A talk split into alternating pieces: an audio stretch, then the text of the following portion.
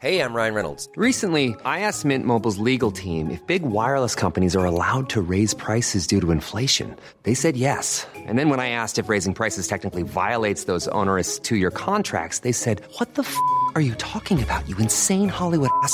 So to recap, we're cutting the price of Mint Unlimited from $30 a month to just $15 a month. Give it a try at mintmobile.com slash switch. $45 upfront for three months plus taxes and fees. Promo rate for new customers for limited time. Unlimited more than 40 gigabytes per month. Slows. Full terms at mintmobile.com.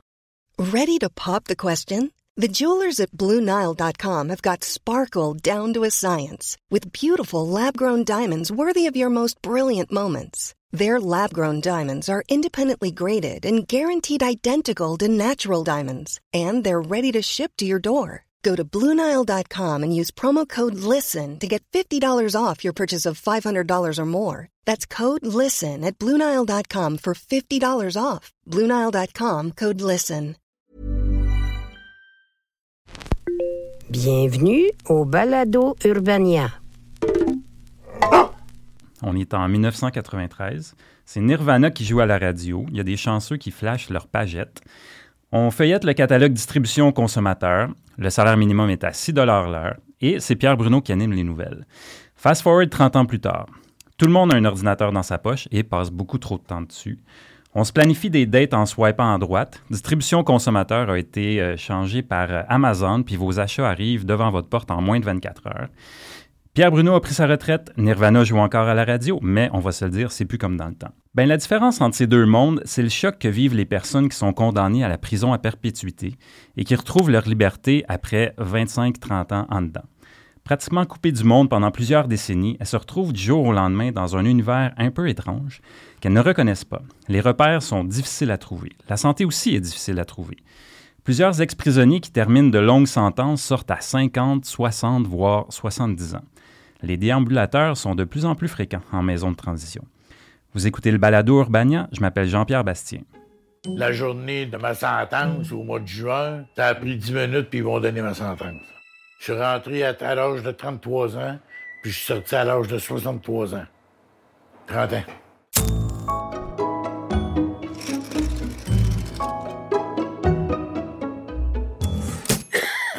Pas en tout.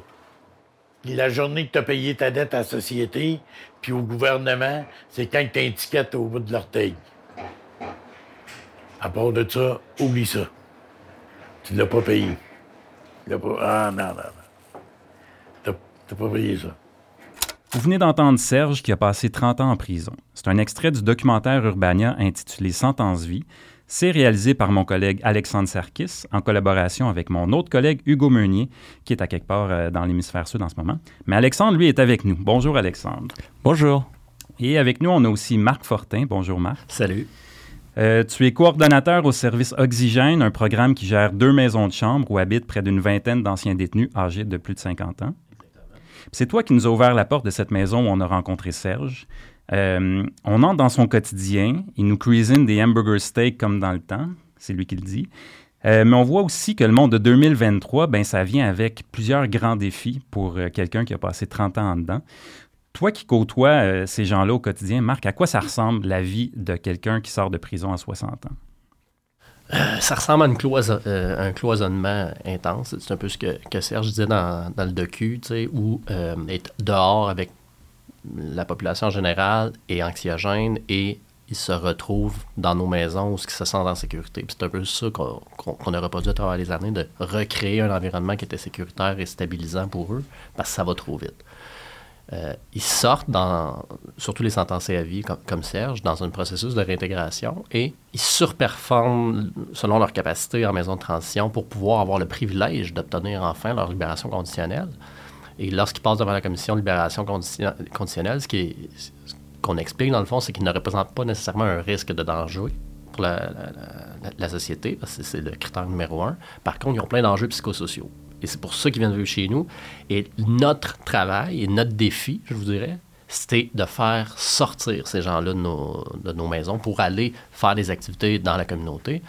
Et la stratégie initiale, c'est d'en rentrer des gens qui est plus facile pour justement faire une connexion avec l'extérieur. On reçoit quand même annuellement beaucoup de demandes de journalistes et on est souvent réticents euh, pour saisir un peu le, le motif derrière. C'est quoi le portrait qu'on veut dresser? Tu sais, On veut pas non plus que ça fasse un peu euh, Ah, voici le zoo, là, où euh, on vous présente euh, les personnes qui ont passé leur vie en cage, encore une fois surexposées. Et quand j'avais rencontré euh, Hugo avec Alex la, première fois, j'ai aimé comment ils ont abordé le projet. Et ce que je leur, ai- je leur avais demandé, c'est les gars, c'est vous qui allez le vendre, c'est pas moi. Ils ont rencontré l'ensemble des résidents euh, un soir en buvant du Pepsi et euh, en fumant des clopes. Et euh, les, les gars ont embarqué, mais surtout Serge, que il y a un naturel pour parler. Et, et c'est ça qui est intéressant. C'est comme ça, je pense que le projet est né, parce que l'approche que Urbania a apportée était intéressante, puis ça a donné un super résultat. Et l'effet, parce que ça fait pas très longtemps qu'il est sorti, moi, les résidents l'ont tous vu en avant-première, ils l'ont revu par la suite. Et là, quand ils entendent qu'on est rendu à 50 000 vues, ils, ils ne réalisent pas justement cet impact-là. Et ils regrettent de ne pas avoir participé, comme Serge peut l'avoir fait. Ils sont jaloux de Ben, Serge. ben, pas pour une question de védétariat, mais en disant Hey, moi aussi, j'avais des choses à dire et j'ai Ouais. pas profité de cette occasion-là. Donc, c'est plus parlant de dire Eh, mais justement pourquoi c'est intéressant d'aller vers l'extérieur. Mais c'est vraiment ça le, le challenge, c'est d'apporter ces gens-là à vouloir collaborer, euh, trouver une activité de loisir et de pas se priver. Puis c'est un peu ce que Serge dit dans, dans le docu quand il parle euh, du bowling. Je le connais depuis cinq ans, Serge. Il n'a jamais été au bowling. C'est pas qu'il est en train de nous dire un mensonge, c'est que lui, il anticipe tous les préjugés et tout. Fait qu'il dit Je pourrais pas y aller parce que qu'est-ce que je vais raconter quand on va me demander qu'est-ce que tu as fait dans ta vie? Je, mais je vais- je être obligé de dire que je vais être en prison. Comment je vais être reçu? C'est trop pour moi, donc je préfère m'annuler la, démarche. Fait que c'est un peu ça. Que dire, hey, là, il y a- il y a une exposure, il y a des commentaires positifs, il y a des commentaires négatifs, c'est tout à fait normal. Mais dire, écoute, tu peux être accueilli malgré le fait que tu as ça passé là. Et qui sait, quand son genou ira mieux, parce que là, il y a, il a le genou déboîté, peut-être qu'on va être capable de venir au bowling. Alex, je suis curieux de t'entendre, toi, tu sais, comment, euh, à quoi t'as pensé quand on t'a dit, OK, euh, Alex, on s'en va rencontrer des gens qui ont, qui ont passé 30 ans en prison, là, puis on va prendre un Pepsi pour leur pitcher notre, euh, notre projet de documentaire? Je pense que je m'étais déjà préparé un peu mentalement à rencontrer des gens qui avaient fait de la prison parce que, genre, c'était la volonté de base. Nous, à la base, on voulait peut-être vraiment aller dans, à l'intérieur d'une prison. Puis quand on avait rencontré euh, euh, Michel et Marc, ils nous ont parlé de cet enjeu-là. Et c'est vrai qu'ils nous ont dit Vous pouvez pas venir avec des caméras directement, ça c'est sûr et certain. Il faut que vous veniez parler aux gars. La première fois que je suis venu, c'était quand même un grand moment de ma vie parce que, genre, c'était. Enfin, j'avais jamais, j'avais jamais euh, côtoyé des gens qui avaient passé du temps en prison. Euh, C'était la première fois que, que je mettais le pied dans euh, quelque chose d'aussi profondément proche de, la réalité. Mhm. Et donc, euh, et donc ouais, je pense qu'au début, il y avait un peu d'anxiété, mais ça s'est vite euh, délié, quoi. Ça s'est vite dénoué parce que, ben parce que je, je pense que déjà à partir du moment où on a commencé à fumer des clopes avec tout le monde, ça allait très, enfin, tu sais, la- la- le, le- le lien se fait euh, vraiment rapidement, puis c'est ça là, ça force. à- Mais c'est d'avoir une relation qui est naturelle. Ouais. Parce que leur relation sociale avec d'autres personnes que d'autres détenus, ça a toujours été dans un rapport d'autorité, dans une rencontre, dans un bureau et tout. Et le fait que la rencontre, c'était dans leur salon, dans leur environnement, on se connaît, j'ai présenté des gars. euh, Alex n'avait pas son, sa caméra pour se protéger. Mais c'était c'était juste le naturel d'une discussion. On disait, hey, on a un projet, puis c'était c'était bon enfant. Et, et ils n'ont pas eu à se mettre en position de, ah, nous, on, on est des journalistes, puis. euh, fait que c'était comme vraiment une discussion égalitaire. Il y a des gars qui étaient bien cool, il y en a d'autres qui étaient plus réticents. puis c'était- Ouais, c'était ouais. c'était juste naturel comme, ren- comme rencontre. J'aimerais qu'on vienne juste un peu en arrière, euh, Marc, que tu nous parles un peu des, euh, du service Oxygène. Donc, ce n'est pas une maison de transition, c'est après la maison de transition que les, les gens peuvent aller là. là. Le constat qu'il y avait, c'est, hey, il ne représente pas un risque, mais il se trouve un taudis parce qu'il doit trouver un projet de vie. Il se retrouve dans des maisons où il y a de la toxicomanie, il y a beaucoup de prostitution. Fait que toutes des choses qui font en sorte que le service correctionnel, ça n'aime pas ça. hein. Bien sûr, on ne veut pas qu'une personne qui a enlevé la vie se retrouve dans une situation où il y a plein de la conso et qui rechute. Donc, ces gens-là rechutaient rapidement, faisaient des bris de conditions, faisaient pas de nouveaux délits, mais rendaient leur, leur situation de vie assez à risque. On disait, oh non, on va vous ramener en détention. Donc, est-ce qu'on est capable de créer un environnement qui va être sécurisant, c'est ce que je vous disais au début, pour ces gars-là, pour pas qu'il y ait des bris de conditions rapides une fois qu'ils changent de statut légal et qu'ils sortent de la maison de transition. Parce que ce qu'on veut, c'est éviter qu'une personne âgée retourne en détention pour je ne vais pas dire des niaiseries, là, parce que c'est pas des niaiseries de, de- de briser ses conditions, mais pour des conditions qui seraient facilement gérables. Toi, Alex, te souviens-tu de ta première rencontre avec Serge? Sais, comment, comment tu l'as rencontré? Qu'est-ce que vous êtes dit? Comment ça s'est passé? Je pense que quand on est venu la première fois, lui, il était dans sa chambre à ce moment-là. Et il me semble que Il voulait pas descendre. il voulait pas descendre, c'est ça. Puis vous nous aviez dit, il me semble, genre aller lui parler ou monter pour lui dire bonjour, etc. Puis comme on est arrivé dans sa chambre, il était à côté de sa fenêtre et il faisait du crochet avec sa grosse boule de laine rose. Et déjà rien que ça, j'étais comme putain. Tu voyais déjà l'image. Ben franchement l'image elle était l'image était incroyable surtout avec tout le sous-texte qui venait avec et tout puis ouais non quand on lui a parlé euh, Serge de toute façon il faut pas lui en prendre beaucoup pour qu'il commence à parler fait fait qu'on était très euh, ben je pense qu'on lui a parlé du projet puis qu'il a il était comme moi ce qui m'avait ce qui m'avait marqué c'est qu'il avait là où peut-être d'autres gars de la maison étaient un tout petit peu plus tu sais qui tâtonnaient un petit peu plus et qui posaient beaucoup plus de questions sur mais pourquoi ça va où ça va durer combien de temps vous voulez que je parle combien de temps etc Serge il était comme ouais ouais ouais ouais pas de problème et tout euh, venez quand vous voulez puis on va parler puis When you're ready to pop the question, the last thing you want to do is second guess the ring. At Bluenile.com, you can design a one of a kind ring with the ease and convenience of shopping online. Choose your diamond and setting. When you find the one, you'll get it delivered right to your door. Go to Bluenile.com and use promo code LISTEN to get $50 off your purchase of $500 or more. That's code LISTEN at Bluenile.com for $50 off your purchase. Bluenile.com code LISTEN.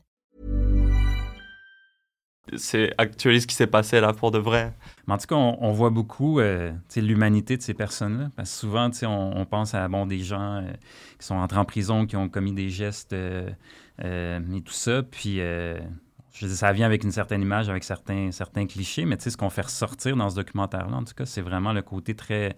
C'est des personnes qui ont des besoins comme tous les autres êtres humains, qui ont besoin d'être accompagnés, qui ont besoin euh, d'avoir des gens autour d'eux. Puis je pense que tu le mentionnais un petit peu, Marc, mais tu sais, c'est un, le grand problème en sortant, c'est un peu ça, c'est d'être isolé, tu sais, de ne pas avoir de contacts sociaux. Puis ce que j'ai cru comprendre, c'est que les appartements satellites, ça leur permet justement de vivre, d'avoir au moins une petite communauté. Exactement. Puis c'est c'est un environnement qui, où, où toutes les personnes qui habitent là, ben, ont, ont le même parcours. Fait qu'on n'arrive pas avec ce préjugé-là.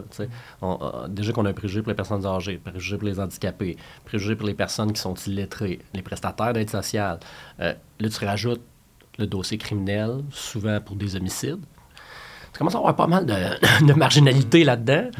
Fait on peut au moins annuler ce, ce- ce- ce préjugé-là, malgré qu'entre eux, il y a aussi des préjugés, parce qu'il y a une hiérarchie de, de délits aussi en détention. Et les, les- les gars vont, vont passer leur vie en détention avec le statut qui vient avec leur personnalité, leur délit et tout, mais quand ils sortent dehors, ce statut-là n'a plus aucune valeur.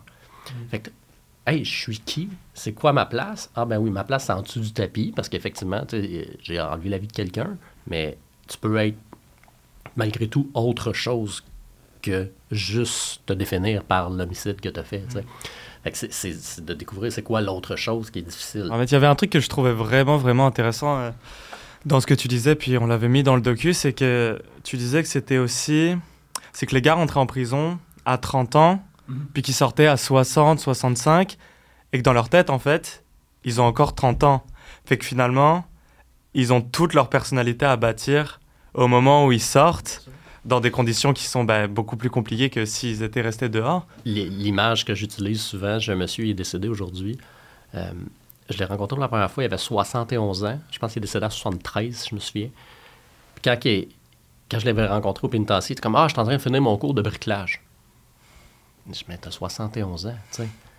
Bricoleur, c'est une des jobs à construction qui est le plus demandant physiquement. Il pesait à peu près 112 livres, le monsieur. Là, quand il est sorti après ça en maison de transition, t'es comme, il voulait mettre à jour son CV, aller travailler comme bricoleur.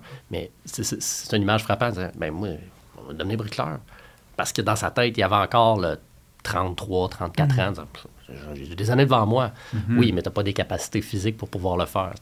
Puis juste la perception, ah ouais, elle, elle est cute. Ouais, mais t'as 67 ans, là.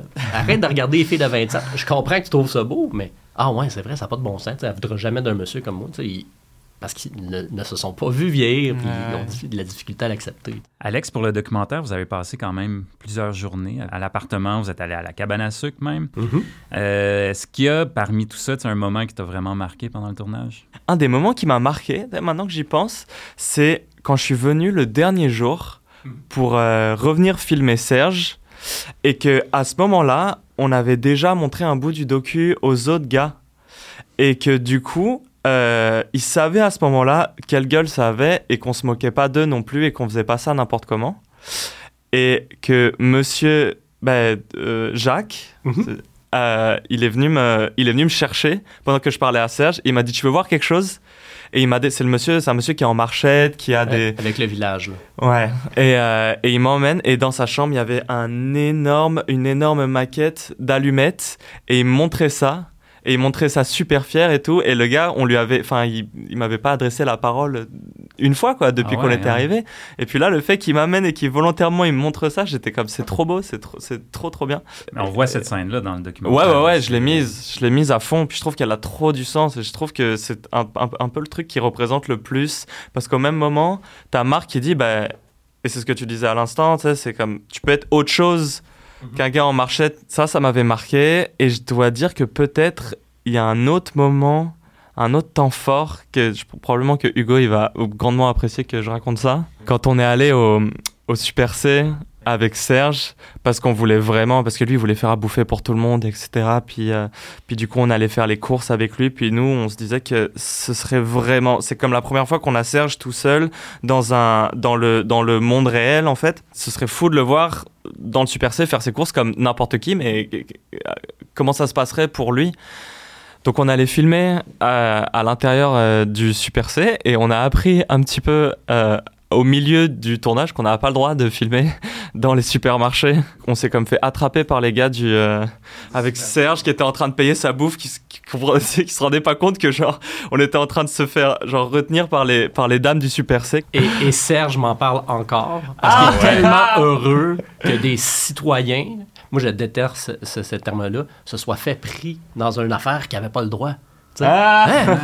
Il y a des gens qui font des choses illégales. C'était lui la bonne personne dans le trio Ouais, ouais, il faisait ses courses. C'était les legit ce qu'il faisait. Vous autres, vous étiez des, Legit, des, des exactement. méchants. Je me demandais, euh, Alex, est-ce qu'il y a des, des choses qui, après le documentaire, tu dis, ah oui, j'aurais vraiment aimé ça, poser cette question-là à Marc ou aborder tel sujet, ou est-ce qu'il y a des choses que tu dis, ouais, j'aurais, j'aurais vraiment voulu comme aborder ça dans le documentaire?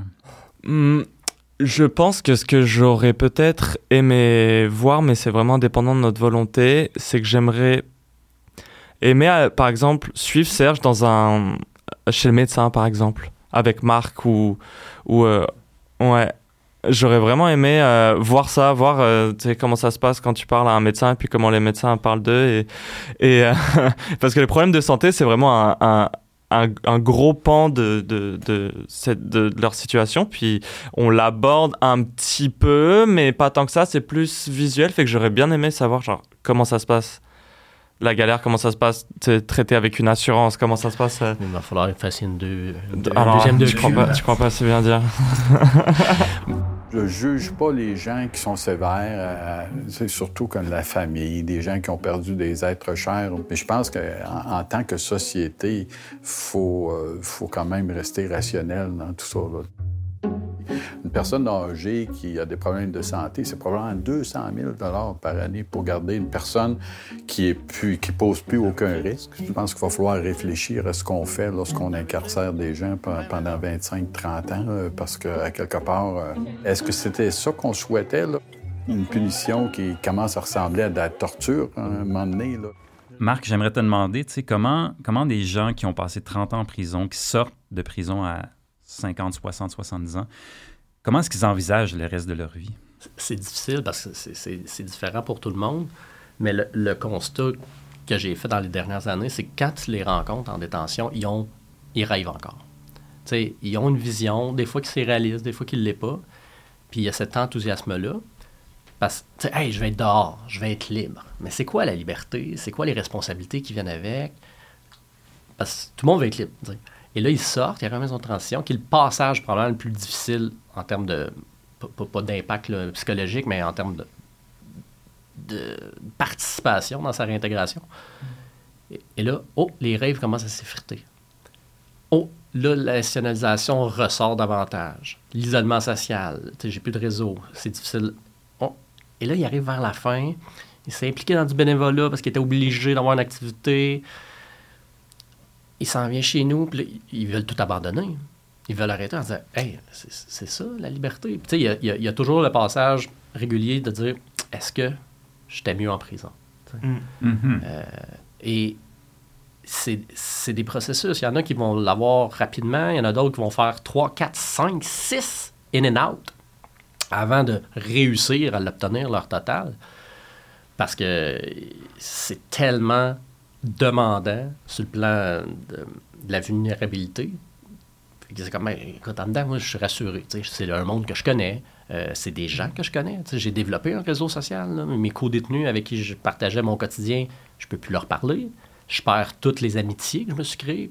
quand ils arrivent dehors, c'est comme, oh, OK. Oh, j'ai perdu bien des acquis que je n'avais pas réalisés en détention, malgré le fait que je la maudissais. C'est Serge qui dit dans le docu. Quand tu es en dedans, tu maudis la, société, les, les gars dedans, c'est ça qu'ils font. Ce qui, est, ce qui est vrai, mais ils ne réalisent même pas les beaux côtés qu'ils ont développés parce que euh, c'est pas que euh, du négatif. Fait que de le reproduire en communauté, c'est tough. Fait En tout cas, merci beaucoup, Marc, de nous avoir ouvert euh, les portes euh, de cet appartement qui nous a permis de rencontrer Serge euh, et ses amis. Donc, je le rappelle, un documentaire d'Urbania qui s'intitule Sentence vie, un portrait très humain des ex-détenus qui sont libérés en, en âge avancé, puis on entre vraiment dans leur quotidien puis dans, dans leur vie. Merci à toi de nous avoir accompagnés là-dedans. merci à vous pour le bel job.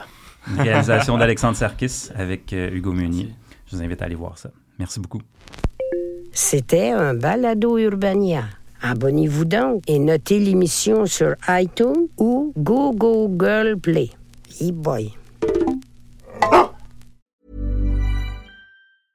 Mom deserves the best, and there's no better place to shop for Mother's Day than Whole Foods Market. They're your destination for unbeatable savings, from premium gifts to show-stopping flowers and irresistible desserts. Start by saving 33% with Prime on all body care and candles. Then get a 15-stem bunch of tulips for just $9.99 each with Prime. Round out Mom's menu with festive rosé, irresistible berry chantilly cake, and more special treats. Come celebrate Mother's Day at Whole Foods Market.